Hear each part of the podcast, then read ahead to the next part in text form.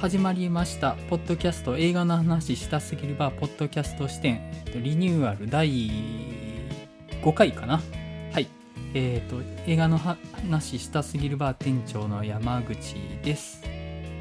はい、えー、関西の映画シーンを伝えるサイトキネボーズを運営している原口です。前田です。マリオンです。よろしくお願いします。はい。えっ、とこのポッドキャストでは映画を1本テーマを選んで、えーと、その映画についてネタバレ込みで話している、えー、ポッドキャストになります。はいえーと皆さん最近どんな感じで過ごされてましたか？今週は、えーと、月曜日に神戸まで映画見に行ってました。緊急事態宣言出る、ま、出る前公開されたグランパウォーズと、えー、ローグを見てました。あのクレナズメちゃんと僕最近情報調べたんですけど、座組やばいっすね あれ。あのですよ。街の上でを見た後であの座組ちょっとやばいなって。若葉龍也と成田凌が。あとあの人えっと高良健吾あ高良健吾もそうなんですけど。と浜健に。あ藤原季節。あはいはいそうそうそう。あのあれですはい。どどれや全員死刑かなんや？全員死刑じゃなくてえっ、と去年のあれですよ精神が佐々木今舞佐々木今舞の。いやちょっとこのこの座組の青春感やばいなっていう。前の時に話題になって調べたらまさかこんなメンバーだとって。ちょっとやばかったですね。これは何とかしてみないといけないなっていう。すいません話そらして。前田さんどうされてました？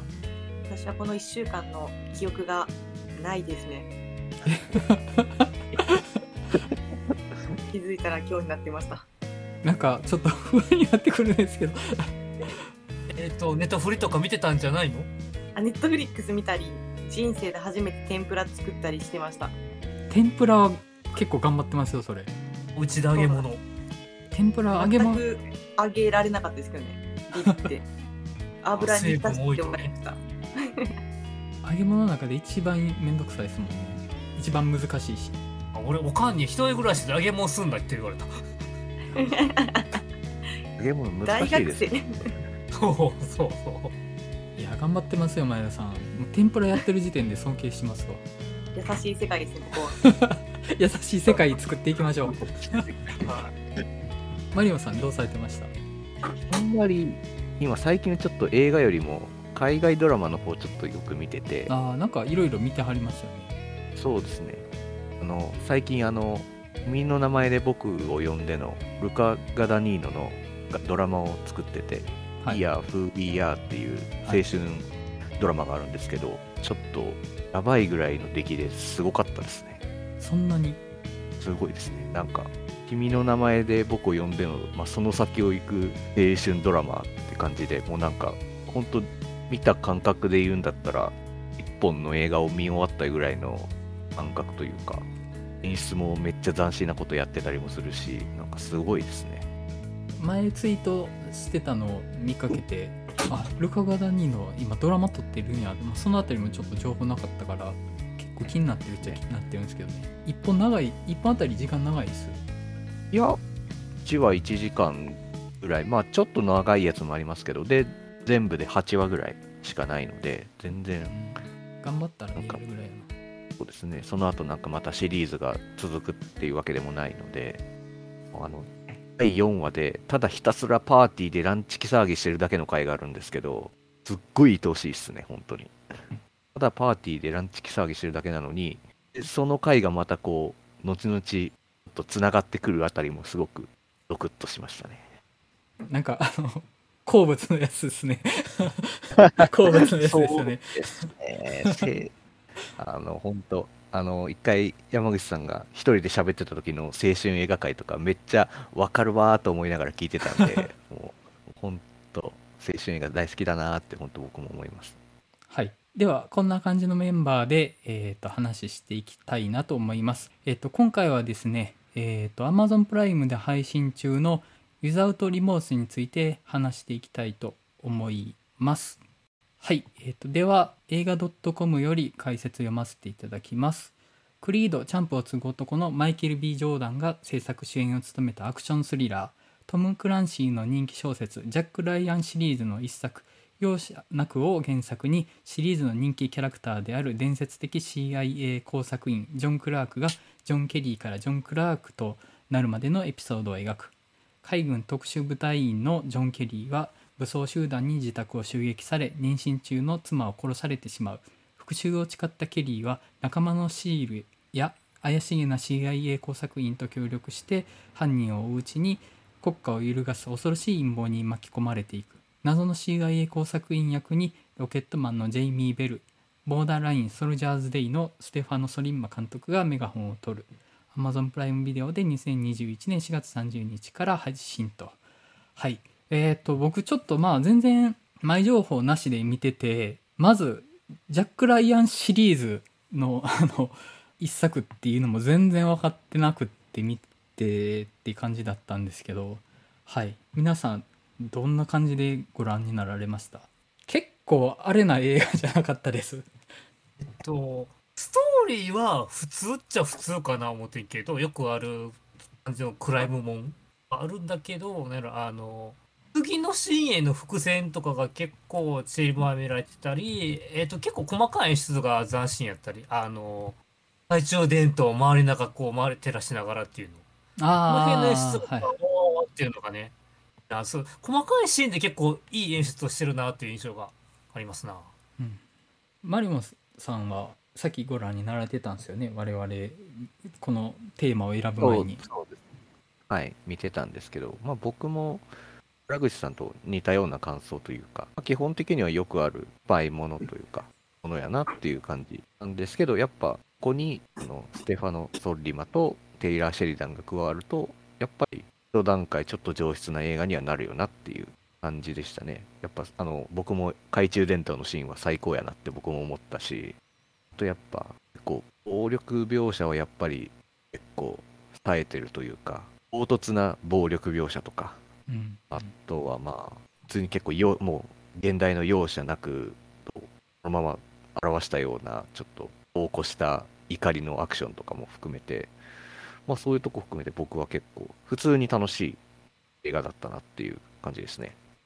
前田さんは？私もあんまり前情報入れずに見てあの結構確かにさっきおっしゃったように話的には結構クラシックな感じだなと思ったんですけどなんかすごいめちゃくちゃ素直に見てたんで最後こっちじゃなくてこっちの人が悪者やったんって思いました一番いいお客さんじゃないですか。最初からあいつムカつくわって思いながら、こいつか、全部こいつのせいかって思いながら見てて、あ、違うってなりました。確かに、まあ、あの、僕はなんかこの手のジャンル、その政治とか軍事とかが関わるようなスリラーってテクノスリラーっていうジャンルらしいんですけど今回初めて見た名前で。このジャンル自体全然明るくないなというか数見てないなっていう。もしかしたらいろんな映画のジャンルがある中で一番見てないんじゃないかなっていうぐらいあんま見たことないわって思ったんですよね。あのジャック・ライアンシリーズだったら「レッドオクトーバーを追え」とか今そこにある危機とかも存在は知ってたけど後になってなんかえその今アマゾンプライムで配信してるジャック・ライアンのシリーズだったのを見て後から知ったぐらいで全然詳しくなくてでまああんまり見てなかったしそんな得意じゃないな得意じゃないジャンルだなと思って、うん、結構アクションシーンとかのスリルは楽しんでたけど最終的にそんな好きじゃなかったかなっていう感じではありましたね。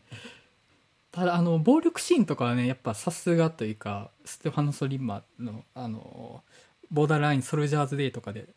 あの車が並走してくる感じとかはほんま嫌やなってね あのすごい印象的なんですよね車が並んで身動きな取れなくなる感じとかあこの車が何か起こすんやなって予感させるのとかはすごいさすがやなって思いながら見てたりはしましたね。そうだからあのその後車燃やしてさらに中に乗り込むって怖すぎんだけどなあの受ける立場だったら最悪や思いながら。同行してますよね。あれちょっと。びっくりしますよね。そこまで行くみたいな。そのただあの主人公名前あんま覚えれないからマイケル・ B・ ジョーダンって呼んでしまうんですけど マイケル・ B・ ジョーダンって結構善人イメージがあるというか基本まあいいやつ側のキャラだと思うんですけど割とその妻とお腹の中の子供殺されてからちょっと頭おか おかしいというかちょっとやりすぎ感がそのマイケル・ビー・ジョーダンのイメージと合わなくってなんかめっちゃやばいことやってるのにお前そこまでやるキャラだったっけ？っていう結構その違和感みたいなのがずっと残ってたんですよね。特にその道路であのもう炎上する車の中でのまあ、脅迫シーンみたいなところはあの全然その主人公が持ってる狂気とそのなんかマイケル・ B・ ジョーダンのイメージみたいなのが全然噛み合わなくってこいつここまでやるんかなみたいなのがずっとねなんかしこりとして残ってた感じはあったりはしました。そこまでして無所入りたいかっていうね。あれってえ刑務所入るのが目的やったんですか、ああでもまあややることやってね。あもうあまあ後先考えてないってことですよね。だから。うん。あとなんだろう。ずっと CIA のあいつめっちゃ嫌なやつで黒幕感出てたのが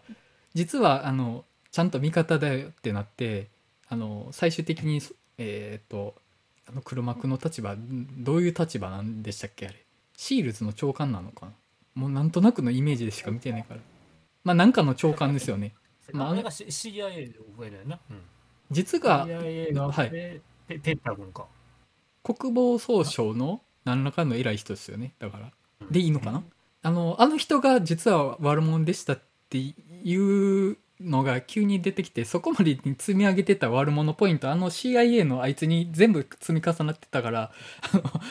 すごいあのなんか全然悪者ポイント溜まってないところにいきなりペット行ってなんか急に通じつ回せたみたいになったからなんか全ちょっと話としての収まりはあんまりピンとこなかったっていうのはちょっとありました。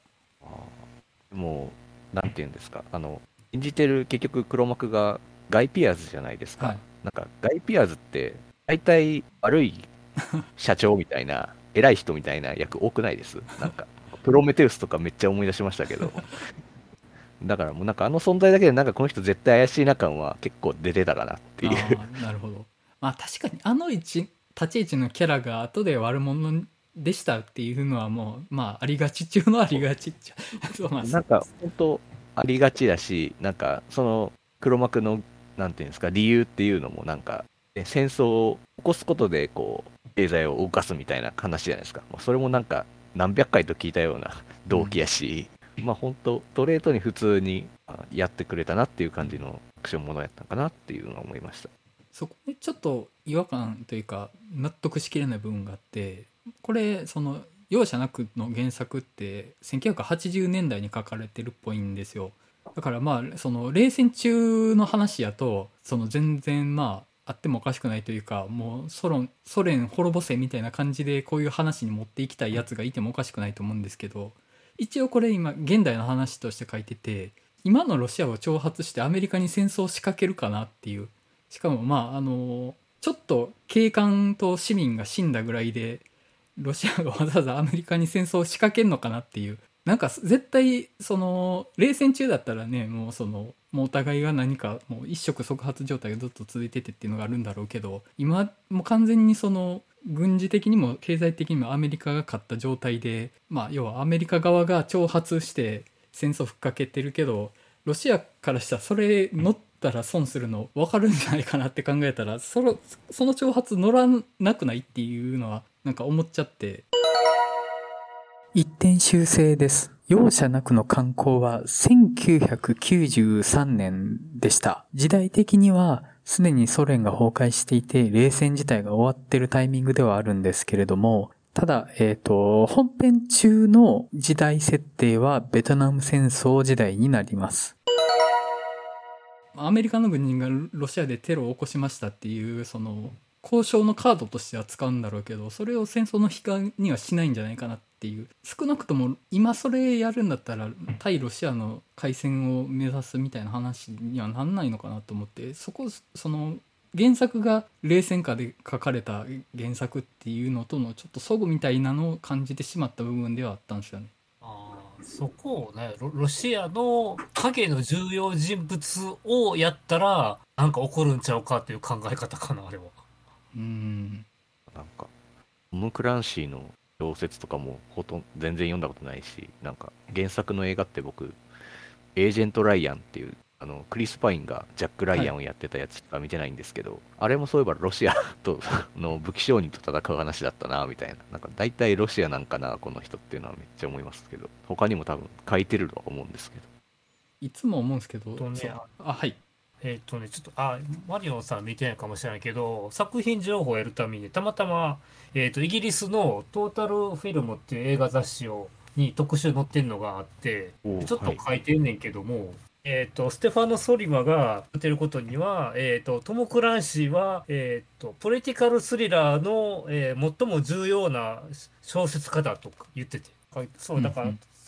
ステファノ・ソリマ自体がトトム・クランシーを気に入ってるんかなと。なるほどちょっと見出しの英語を読んでみましたが。マリオさん、他のトム・クランシーとかよ読んだりしてるんですか？一切読んだことないしほんのじゃあ、えーエージェント・ライアンぐらいしか見てないですね。まあなんかちょくちょくなんかゲームでありますよねトム・クランシうん。ー関わってるゲーム結構ありますよね、そういうのとかも存在は知ってるけど全然プレイしたこともないので。あとまあなんだろう。結構マジでロシアからしたらマジでとばっちり食らっただけの話ですよね本当にまあね。うん。だからロシア出身の CIA の工作員を使ってロシアとアメリカの、えー、と戦争を起こそうとしたって感じですけどロシア実質何も噛んでないってことですよね。あれ あのロシアの警察部隊とかめっちゃかわいそうやなって思いながら見てて。結局これアメリカ国内の内輪もめに巻き込まれてなんかロシア国内でテロを起こされて駆けつけたら 屋上から狙撃されてめっちゃ人死んだって。ロシアからしたら本当とばっちりでしょ。主人公の善悪が結構むちゃくちゃというかあのもう善悪でくくれない話になっちゃってるなと思って。結局その誰かの陰謀に巻き込まれて自分の家族が死んだのにを復讐しにロシアに行くっていうのと同じことをロシア側の人も起こされてるじゃんっていうので それアメリカのやつらが勝手に内輪もめで起こしたテロ事件ってなったらそれそれこそ 起こるでしょそれこそロシア側の主人公が立ち上がってアメリカに復讐しに来るでしょそれ いうのが狙いわけですね。編ですね。あのもう完全になんていうんですか。96時間の後の96時間リベンジみたいな立ち位置の映画ができるってことですかねこのまま。だからロシア側のあのマイケル・ B・ ジョーダンがまた生まれるんじゃないですかあれあれが起きてしまったら。で調べていったらえ実は CIA と国防総省がアメリカとロシアの戦争を起こす起こさないでやった内輪めロシアでやりましたって言ってなったらそんなブチギレでしょ。も うあのそうそうそうそう。関係者全員殺すでしょそんなことになったら 結局その初めはロシア側のエージェントがそのシールドの隊員を、まあ、暗殺したっていうのに対してあとまあそれで妻が殺されたっていうのに憤ってロシアに攻めていくわけじゃないですかそれで結局それでロシア側を巻き込んだのに最終的な着地はロシアとアメリカが戦争になったらいけないからっていうのでアメリカが噛んでたことを隠して隠してで あのロシア側に被害でめっちゃ出たのはもうあのアメリカ関係ないですよで着地させてでもうなんかそのロシア側にか関与されるのは嫌やけどアメリカ側が一方的に関与するのはありなんかやみたいなね。結構傲慢やなって思いが見てたんですよ本当に。ひどくないです本当。これがアメリカですよ。いやーマジで。でいやまあそそうなんですよ。でまああの脚本があの人なわけじゃないですか。えっ、と。テイラー・シェリダン、ね、テイラー・シェーダンですよ。ね、あの、まあ、ボーダーラインであり、ボーダーラインソルジャーズ・デイであり、大傑作、ウィンド・リバーですよ。で結局、なんかその、現場で起きている暴力とかは、の陰惨さは、まあ、アクション的な面白さ込みで描きつつ、結局その後ろにある、その体制であるとかっていうのの無機質な暴力性とか残酷さっていうのは、なんか、ほんのりとずっと物舞台の裏側に存在しててそれに対して末端にいる兵士たちは抗いないまま海に飲み込まれていくみたいなすごい冷徹な話を書いてた人がで、まあ、結局それでアメリカっていう国のむしむしろさというか暴力性みたいなのを描いてたのがそのなんか客観的に描いてたのがもうその当事者になったみたいな。ちょっとごあのより娯楽的になったことであのその他者に対する無頓着さがその主人公側になっちゃってるんですけどみたいな。あ のそういう見え方をしたんですよね。だからまああのちゃんとウィンドリバーとかがアメリカっていう国を批評してたのに対してこのウィザード・リモスがその批評される側そのものになってるように見えたから、まあ、逆に皮肉やなってちょっと思っ たんですよ。その構造がなんか皮肉だなと思って。でそのなんか無邪気さというか最終的にねめっちゃゴリゴリのタカ派のやつはやっつけたけど俺たちは俺たちの意思で戦うんだっていうそれはそれでなんかゴリゴリの右派的な思想で着地するから飲み込みづれっていう。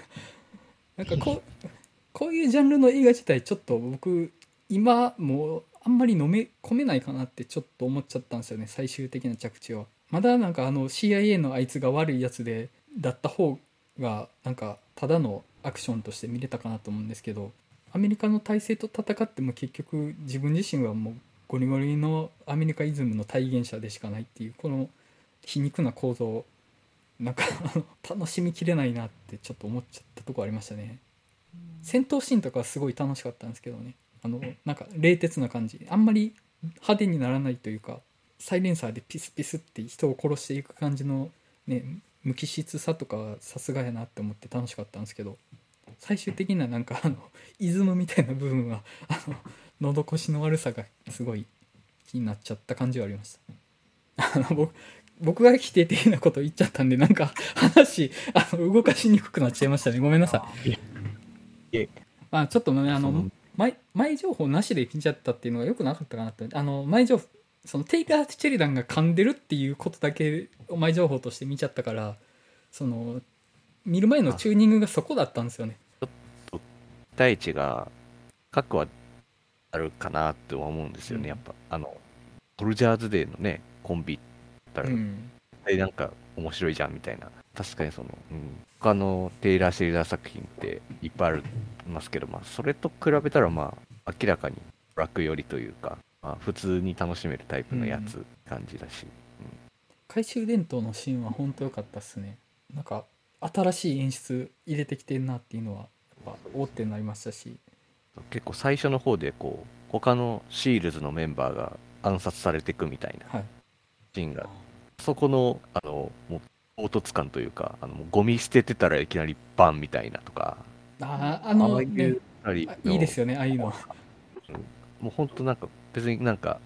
鮮やかとかかっこいいとかではなくてもただひたすらもう事務処理的な感じではい殺します。殺しました。帰りますみたいな感じで済んで済ましていく感じはもうやっぱさすがやなって思いましたね。あそこあのコマンドを思い出す出しませんでした？ココマンドでもあの元グリーンベレーのやつらが暗殺されていく時ゴミ捨てしに行ってる時にあのゴミ収集車に乗ってたやつらに暗殺されるってシーンあってコマコマンドを思い出し出すなって思いながらちょっと見てたりはして。ほんでもね待ってたんだみたいな感じでハンドルですよね。あの CIA のやつまあ初め悪役と思ってたけど最終的なキャラとしてはめっちゃ良かったっすねあいつ。うん。いいキャラしてたなと思ってめっちゃなんか顔が真っ青になるぐらいまで首絞められてましたけど。めちゃくちゃ面白かったですよね。やばいなこの暴走気味やばいなっていう。確かに。あれがはい。ジェイミー・ベルなんよね。なんかすごいバランスのルックスしてるなと思って。なんかちゃんといいやつ側にもなるしちょっと卑怯なやつ側にもなれるビジュアルしてるなって。どっちでもいけるビジュアルしてて初めがものすごい嫌なやつ印象で始まるからちょっとそっちの印象に引っ張られてたんですけどよくよく考えるとその後の行動あんま腹立つことやってないなと思って結構あの真っ当な言動しかしてないというか初めのその最初の作戦のとこの印象だけめちゃめちゃ悪かったんですけどあと割と真っ当だったなっていうのをよくよく考えるとでだんだんその同じ鉄火場に主人公たちと同じ鉄火場に巻き込まれることでいつの間にか信頼関係できてるのとかもあなんかあすごいいいキャラしてるなっていうのはたありましたね。ジェイミー・ベルってリトルダンサーのそうそうそう。あそうなんだ。主人公の男のかかわいい男の子がこんな役までっていうね。あの人最近なんかそういうなんかいろんな幅広い映画出てますよね。そうそう。でもスノーピアサー出たりロケットマンも出たりファンタスティック4もね。スキンとかすごかったですよね。うん。そうそう石タトゥーそれ版スキンのあの子やねんなほんでなんか全然結構なんか癖のある顔やのにカメレオン俳優ですよね。あとマイケル・ B・ ジョーダンやっぱかっこいいっすよね。まああのに肉体美がね。うん体はもうさすがだし。僕あの口の下の立体感ある人の顔好きなんですよ。あの口の下の立体感。立どういうことですか？下下唇のここに影が入る人いるじゃないですか。ここ。彫りがってこと？ない。んて言ったらいいんだろう。こうなんていう部位なんだろう。この下唇から顎にかけてこうちょっとそのあ立体感があって影が出る人いるじゃないですか。マイケル・ B・ ジョーダンここがすごい高さあるんですごい印象的なんですよ。あのああのここある人好きなんですよ。結構あれですよね。なんか特徴的な特徴的というか変わったとこ好きですよね。山口さん。あーなんかうん。ちょっとその癖のある部分に味を感じるとこはあるかもです。今までその名もなき部位に注目したことはなかったです。あそうそうですか。まあちょっと僕自分も多少あるんですよねそれを。そこが。でそれがあのちょっと嫌だったんですよ。だから逆にその人のところにすごい目がいってでまあその人のところに目が行くとなんか魅力的に感じていいなって思うんですよね。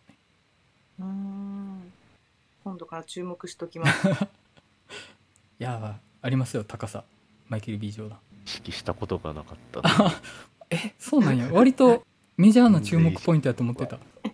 でもなんか、刑務所のシーンで、あの、格闘するシーンとかもなんか、あんまクリードやなって思いながら見てたんですけど。あれクリードじゃん。ボクシングやるつもりやんって。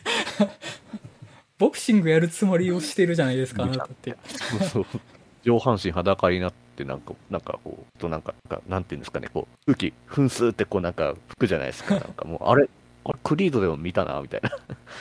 あのシーンなあの水まき散らかして滑らす以外の目的ってあんのあれって何なんですかねあんまりなんかよくわからなかったよく分かんなかったですけどちょっとそのいきなり入ってきた人が足取られるとかなんですかね。自分は分かってるからそれ想定して動けるとか。なんかそこまで複雑な駆け引きが表現されてなかったからなんか水が溢れてますで終わってたようには見えちゃいましたねあそこ。で無所の廊下にも出さすけどもなんやろうって思いながらあれがこんだけ吸ってん氷でもないから。あれなんだろう思いながら。なんか、かなんか濡らしてたから、あの、濡らしたタオルでこう、なんか、ムチみたいでもするんかな、みたいな。勝手に思ってましたけど、あれじゃないですか、あれ、痛いやつ、あれかなって思ったけど、そんなことな全然なかったっていう。そ うなんかかか感電とかもさす感じもないし。まあね、どこまで意味が込められてんだろう思いながらそこが。あの炎上する車の中で殺されたロシアの大使みたいな人あの人の立場も僕よく分かんなかったんですけどあの人は結局陰謀に噛んでたんですか？なんかあんまよく分かんなくって。あ確かに。あの人の立ち位置よく分かんないんですよ。完全に巻き込まれた側なんですかね。巻き込まれたにしては一番ひどい感じじゃないですか？一番ね嫌な嫌な死に方。うん。だからあの倒ですね。あの4人目とと妻を殺したやつを探すために行ったんかな？だから本当はあの人死なんくてよかったんですよね多分、うん。本当はその主主人公を含めてシールズのやつらはロシア側からの不法で殺されたっていうことでみんな死んででなんか適当な理由つけてロシア出身の CIA エージェントのやつのせいですっていう情報がどっかから出てきてでロシア側に攻めていってってなってたはずのところに主人公が生き残っちゃったからその生き残ってそのロシア側が犯人だっていうのの証拠を見つけるためにそこの理由付けのためにあの人殺されたってことですよね本当は死ななくてよかったけどいや 本当ひどい話だいや、まあまあ、うん。なんどうなんだろう。どの程度時代噛んでたっていう、どうしてもあんまないけど、まあ、なんかねまあそのこの手の映画だとよくあるんだと思うんですけど陰謀を張り巡らせてたっていう割にはなんかその途中のついつまがよく分かんないとかってよくあると思うんですよ。なんか追いかけていったらゴールにたどり着きましたってなるけどそこまでの理屈がちゃんと通ってるかよく分かんないってよくあるよなと思ってあのそのめっちゃ入り込んだらもうどうでもよくなるとかってあると思うんですよね。でちょっとまああの僕多少冷静さを保ちながら見てしまったのでわからないってなってたとこがあったりはしたんですよねあの人の立場結局陰謀に噛んでたの噛んでなかったのみたいななんかこういう映画見るとき基本的にいつも私何にも分からず見てるんですけどうんみんなも意外と分かってなかったんですねいや 全然分かってないです分かってなくって後から振り返るとなんかよく分からないなってなるっていうアイデオプロセスがね。主人公に殺されたから悪いやつやったんやぐらいにしか思ってないんで 僕もそんなもんです。ああ、結局、なんかお前が真犯人で、悪い悪いみたいな。うん。あの麻雀の漫画とかで麻雀知らんくて読めるとかあるじゃないですか。ルール知らないゲームの漫画読めちゃうっていうある。それと同じやなと思って。囲碁将棋の類。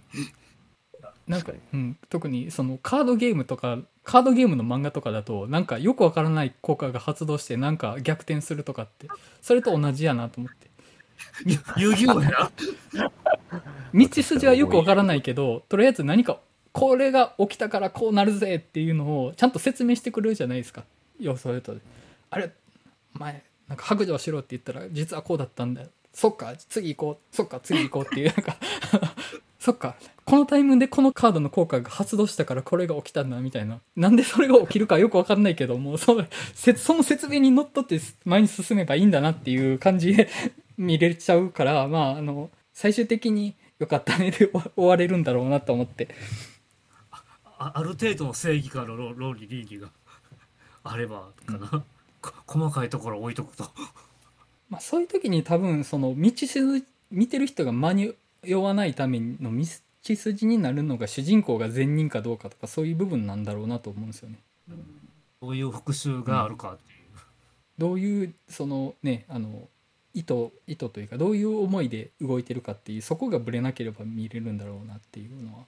そう考えるとなんか主人公自体がアメリカっぽいですよね。もう復讐のためなら何でも正義みたいな。うん。そうですね。これもともと劇場公開用だったんですよね。それを公開できないから Amazon にな Amazon の配信になってってどれぐらいそうです。制作費かかったんだろう。うん。あそういえばあの飛行機墜落ししちゃったのもあれ計画のうちなんですか結局。そこもよく分かんなかったんですけど。あれは偶然あ、例あは。でも結局レレレーダーに感知させたわけよね。向こう側の。はい。あわざと。ね。領領空侵犯ささせてと、アイピアス側があわざとうん。レでもあそビューにし仕掛けてたのかもしれないですけど。でもあそこで全員死んでたら、ま、失敗っすよね多分。領空侵犯した旅客機を撃墜しましたで多分戦争にはなんないですよね。うん。あ、でも、戦争もんじゃないですか、結構。領空侵犯かっていうと、でも旅客機を爆発、撃墜しましたって相当、これやばいと思うんですけど、多分結構、それだけでも多分戦争もんじゃないかなと思うんですけど、なんかどうなんだろう。でもそれ自体はもうあの時点で分かっうんまあいいか。多分、はい、あの、なんなんていうんですか、広報的に、その、はい。なんか報じられ方としてはもう完全にもまあまあ。う、アメリカの旅客機がロシアの戦闘機になってましたからね。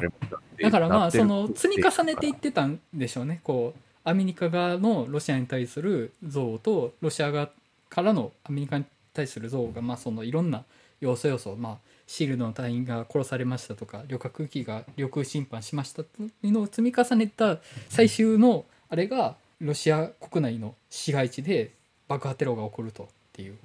で屋上から謎の狙撃手が警官隊を狙撃すると、まあ、それやったの主人公なんですけど。まあそうそうなったらまあ理屈は取ってるっちゃ取ってるのか。まああの起きたことが起きて説明されたことが正解って考えたらまあそれでいいんでしょうね。うん。いやちょっとうん。あんまりよく分かってない人間がよく分かんないって言っても分かんないですね。その国際情勢のこととか そうなんですよそん。な僕も詳しいわけじゃないけどね。みんな、なんとなく、薄ぼんやりとした。なんとなくですよね。てますよ、正直。はい。ああね。ああ戦争を起こさせてうち産業が儲かっていきたいと。っていうネタはいくいくつもあってと、でもそれだその戦争対立を出しに経済を起こすのが目的だったら実際の戦闘が起きるより冷戦状態の方が良くないです。うんそうやな。うんあでもそれが映画的面白いかどうかなんだよな。そうなんですね。そうですね。ドラマで見せるかアクションで見せるか。まああの今自分が無粋なこと言ってるのは分かって言ってるんですけど。う んまああの悪役の長官もまあ変な人っちゃ変な人ですよ。一人でやってたわけだからあれを。うん。相当相当変な人ですよ。あれ一人でやってたんですか？描写されてる限りでは。うん別の戦争を起こしたい願望が。うん。ああいう組織が裏にいるのかもしれないですけどね実は。アメリカの政権にああいう戦争を求めているやつらがうごめいてるかもしれないですけど描かれた限りだと、まあ、あの人だけあの人だけが頑張ったみたいな感じには見えましたけどね。なんか消防士の知り合いがいてはい。実は消防士が放火を起こす事件ってたまにあるらしいんですよ。はあ、はあ、それって火を消したいかららしいんですよ。ええ。あそういう心理かもしれないですよね。なんか。あの立場だからこそ。あ あバもックドラフトも割とそういうやつやったっけ？確か。そういう話でしたっけ？うなその実どどうでしたっけ？なんか危険に植えてる感じのキャラだったような記憶はあるんですけど自分で火つけたりはしなかったような気がするんですけどバックドラフト見たの相当前なんでねちょっと覚えてないですね覚えてないだからそのバックドラフトの現象を起こさせるためにな誰かが何やってるかやったかな。まああのマッチポンプしたいってことですね。うん。せっかくその仕事に就いたんだからっていう。うん戦争がしたいと。平和ボケは嫌なんだな。戦争が起こってそれを鎮めたい。ああ勝ちたいとか。すげえ英語こんなこの映画そんな深読みして見る映画なのかどうかはちょっと分かんないですけど。まあ共通するとこあるな。確かに。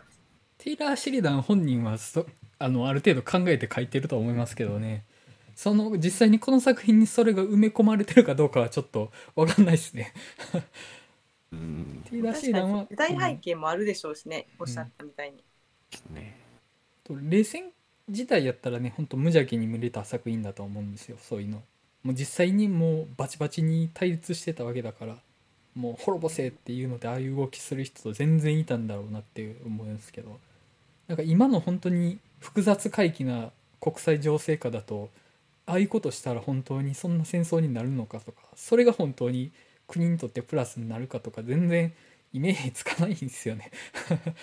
うんもまあそそんだけ冷戦っていうのがそんだけフィクション的に美味しかったんだろうなと思うんですよ。世界真っ二つにしてって。うそうですね。シンプルな構造というかで争ってましたからね。もう今どことどこが仲悪くてどことどこが仲いいんだっけみたいなのがもうめちゃくちゃ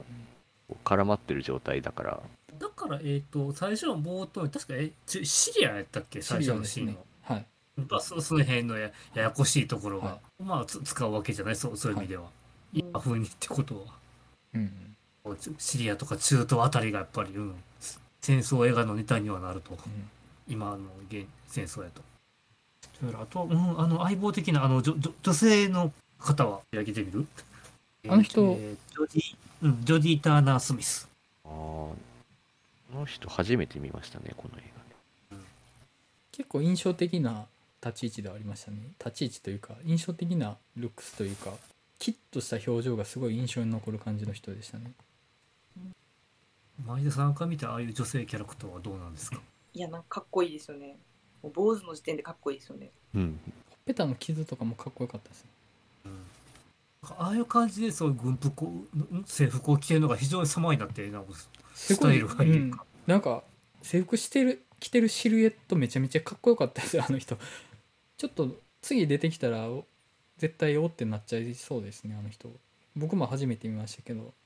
次なんかで見かけたらおあの人だって絶対なりそうだなって。あなんか次映画のとこも見るとはい。あのコロンバスを撮った、えー、ゴゴダナの監督のでコリン・ファレルとやるらしいターヤン。ほうほああそうなのか。うんミニシアター系の作品で見かけるかな？あまあ多分、まあ、ちょっと DMDB を見てるんですけど多分この「リザート・リモース」の1個前に出てる映画が確か結構評判が良かった映画だったんですよね。クイーンあフリムっていう映画があって、あのダニエル・カルーヤと一緒に出てる映画があって、確かこれ結構、映画祭とか、前あのアカデミー賞とかの前哨戦でも結構名前を見た映画だったので、そういえばまだ日本で公開されてないなっていうのを、まあ、ちょっと思い出しました。そんなとこですかね特になければこんなところでウィザード・リモスのお話は終わりたいかなと思います。はい。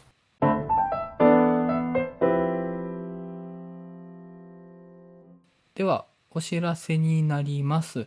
えっとこれまでも月1回開催しておりました大阪の南森町にあるえっと、日替わりの店長がお店に入って日替わりのテーマでバーを運営するっていうコンセプトのカフェバー「週刊曲がり」にて今月も映画の話したすぎるバーを開催させていただきますただまああの緊急事態宣言続いておりますのでアルコールの提供はなしまた、えっと、営業時間繰り上げて16時から20時までのカフェタイムでの営業とさせていただく予定です。はい。あのちょっとまこんな状況でなかなか映画も見にくい状況ではあるかと思うんですけども、まあ、その分、まあ、溜まった鬱憤といいますか映画の話をあの他の方とすることで、まあ、そういう映画に対する思いを発散させていただけたらなと思っております。よかったら遊びに来てください。今日お話ししてた4人のメンバーが店長としてお迎えさせていただきます。以上です。補足です。開催日の告知が抜けておりました。大変失礼しました。5月29日土曜日の16時オープン、20時クローズの予定です。いやー、お恥ずかしい限りで。は